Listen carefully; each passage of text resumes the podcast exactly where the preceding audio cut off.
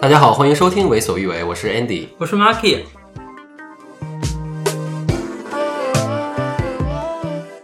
这集是我们上一集的一个延伸，对，因为上一集内容非常的多，非常的有点太有点太丰富了。对，我们把这一集拿出来，其实是因为我觉得它有个功能性在，就是我希望，比如说以后我们的听众有对于接下来要谈的两个话题有任何的疑问，可以直接跳到这一集来。对，就像我们之前谈 STI 和 HIV 是一样的，对，对吧？对，嗯。然后我们这一这个小番外的两个点呢，一个是我们之前在跟 Xavier 做呃跨性别手术的那一集，嗯，有提到 gender diversity 的三个点，对。然后我们在跟科夫聊天的时候，他其实提到了四个点，所以感兴趣的听众可以听一听他更新了哪一个点。对，对。然后除了这个四个点之之外呢，我们还聊了一下。心理咨询和跨性别中间的关系，对，就是为什么呃，每个需要想要做跨性别置换手术的呃酷儿，他们需一定需要经历心理咨询这样一个环节。嗯，这件事情对于他们来说是不是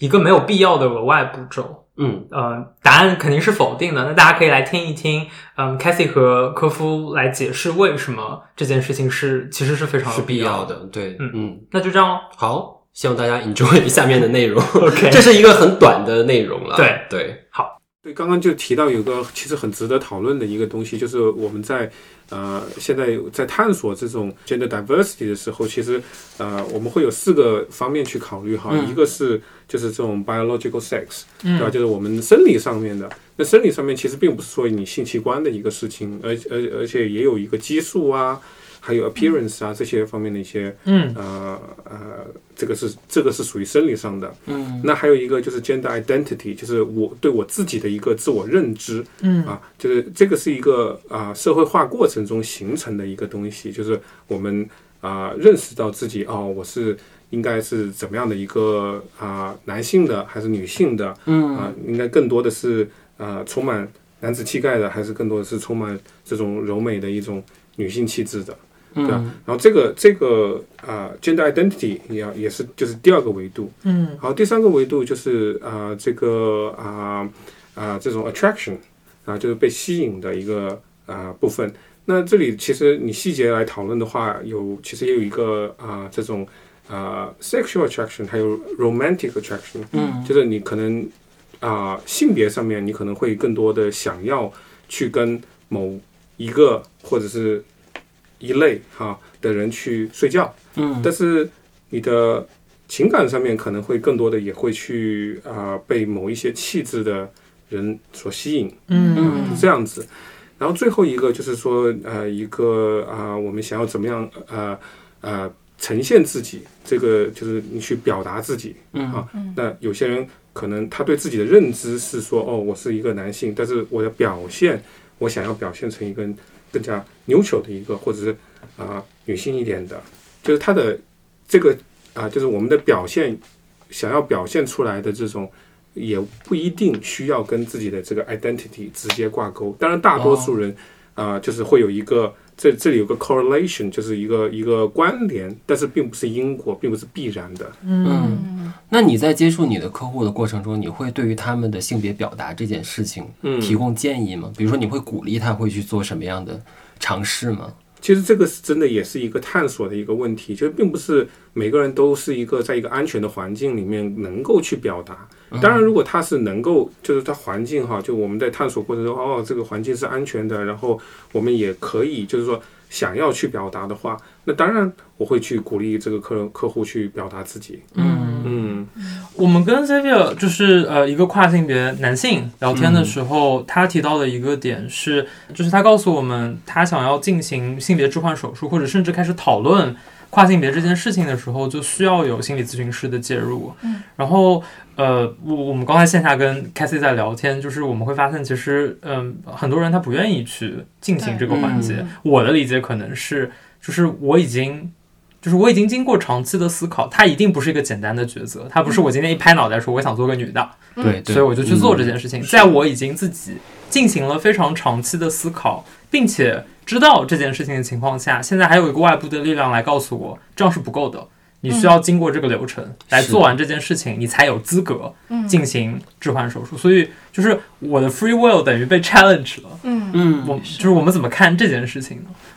我特别能理解，嗯，Marky 刚才说的这个，就可能说我感觉我的 free will 还需要一个更权威的人来认可，但其实我自己能应该可以决定我到底是谁，我到底要做什么，对吧？嗯，所以会有这个矛盾，我特别理解。在一个理想化的一个情况下，在世界上的某些国家，我不需要对我的身体进行任何的改变，我就可以改我的性别，嗯，我就可以把我的性别给改成。男性、女性或者其他性别，嗯，这是一个理想的情况。然后我甚至我可以今天是一个性别，明天是一个性别。我如果是 gender fluid，或者我如果是怎么样的话，嗯，这是一个理想的情况。但是很多跨性别的朋友面临的是什么呢？就是说，你如果想要去把你的 legal 的性别去改变，你就必须要对自己做一些不可逆的一些事情，对自己的身体。Biologically 做一些不可逆的事情，像激素呀，像 top surgery、bottom surgery，其实很多它都是都是不可逆的，嗯，它都是相关的，有一些医学的风险，有一些生物学上面一些风险的。嗯，那我们为什么说就是就是心理治疗这个呃，大家会有争议哈？就一方面就是好像这是一个一个阻碍，嗯，但是另外一方面哈，就是我们的 consent 需要是一个 informed consent，嗯，就是你要知道到底这个里面有哪些风险，你要知道到底这个意味着什么。我举一个具体的例子，就我看到过很实在的，就是大家在。呃，social media 上面发帖的人，就是有，嗯，assigned birth，呃呃，assigned gender at birth 是女性的人，嗯，然后他进行了性别的置换手术，然后变成了一个，他做了这一系列这个 transition，然后他现在变成了一个跨性别的一个男性的一个身份，但是他在做完了这个之后，他发现说。其实这不是我想要的，嗯，原因是啊，有有的时候你经历 gender dysphoria，就你感觉我的这个 gender 和我自己的心里不 match，对，gender dysphoria，有很多时候可能是因为一些 trauma 所造成的，它不一定全部都是因为。我是 transgender，嗯，尤其是在女性身上，我看到很多的那种，就大家发出来的自己的故事，就是她可能有些 sexual trauma，嗯，她有些 sexual trauma，她的一个防御性的一个反应，就是如果我是一个男生，我就不会这么痛苦，嗯，所以她其实她的潜意识的处理就是说，我希望我自己看起来更男性一些，我希望我摘掉我所有的让我感觉女性化的一些特质。这样的话让我感觉到安全，所以他其实把他的 gender 的 transition，这是一个防御性的一个东西。OK，当他真的去完成了这个 transition 之后，他突然一下发现说，哎，不对，这不是我想要的。嗯，我的 trauma 我并没有处理。嗯嗯，我现在只是藏在了一个东西后面，所以是有这样的例子的，是有这样的例子，尤其在嗯。女性就可能最近的一些社会的一些新闻，大家可能也会对于就是一些就是 sexual assault、sexual trauma 可能也会比较敏感。那甚至有很多一些 trauma、一些一些东西，就是它就是当你去干预它的时候，它是慢慢一点一点浮现出来的。很多时候我们的防御甚至会让你淡化了这件事情。嗯、我可能没有那么记得了，或者我觉得那个东西对我的影响没有这么多。嗯，就是但是这是我自己的一个现在的一个一个认知，它。是不是构成一个 informed consent？嗯，所以，所以很多时候你去做咨询，你去在咨咨询室里面，你去讲自己的这些，就是如果他能够有一个正向的一个干预，让我更了解到说我自己对于我的 gender 的呃 gender identity 和像科夫老师刚才说的那四方面，我有多少是我自己的这样的一些嗯，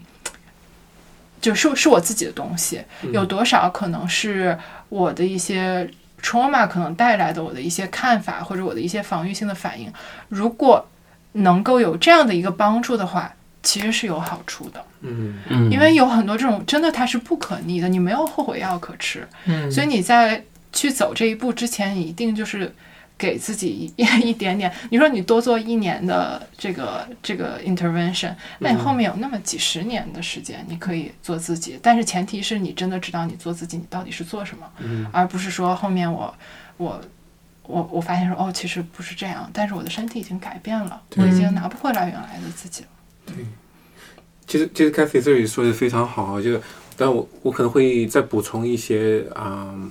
一些地方。就是啊、呃，首先我很喜欢你开始那个比喻，然后我想到另外一个比喻，就是假如我们住在一个孤岛上，对吧？你想怎么样就可以怎么样，嗯，对吧？但是但是但是，其实其实很困难的地方，是因为我们生活在一个社会里面，所以很多地方是一个一个协商的一个过程。嗯，呃，这里可以普科普一下哈，就澳洲的话，呃，在呃这个上面实际上是有一个要求的，就是说像呃十八岁以下的话，他是啊、呃、像做这个 HRT 啊、呃、是有一个呃需要。走一个这样的一个流程哈，嗯，然后但是啊呃，呃我我个人是不是做这个 assessment 的这个 W pass assessment 的，但是呢呃我有去了解到这样的一个过程哈，好，包括说十八岁以后要去做这个啊、呃、top surgery 或者 bottom surgery 也是需要做这样的一个东西的，嗯，我要把这个问题拆成两个部分来回答，第一个是这个大为什么会有这个 assessment 哈，这个 assessment 它不是说作为要有一个专家来评估。啊啊，我们这里合不合适啊？而是说，这个人就是说，这个这个，不管是呃这个做这个 assessment psychologist 会跟你一起去探索，就说哦，那你会不会我们这里这个这个地方是一个最好的一个啊一一个选择？嗯啊，而且而而且这个是纯粹的作为一个 medical procedure 来看待的。嗯，就说 OK，我们首先呃这个人他可能有没有能力去 consent，这是第一个问题。嗯然后第二个问题就是说，呃，会不会有一些其他的，就像 c a t h y 刚刚提到的一些其他的因素啊，呃，不管我们走不走这个 affirmation，我们都需要去面对的。然后还有一个很最常见的，其实是一个啊，呃，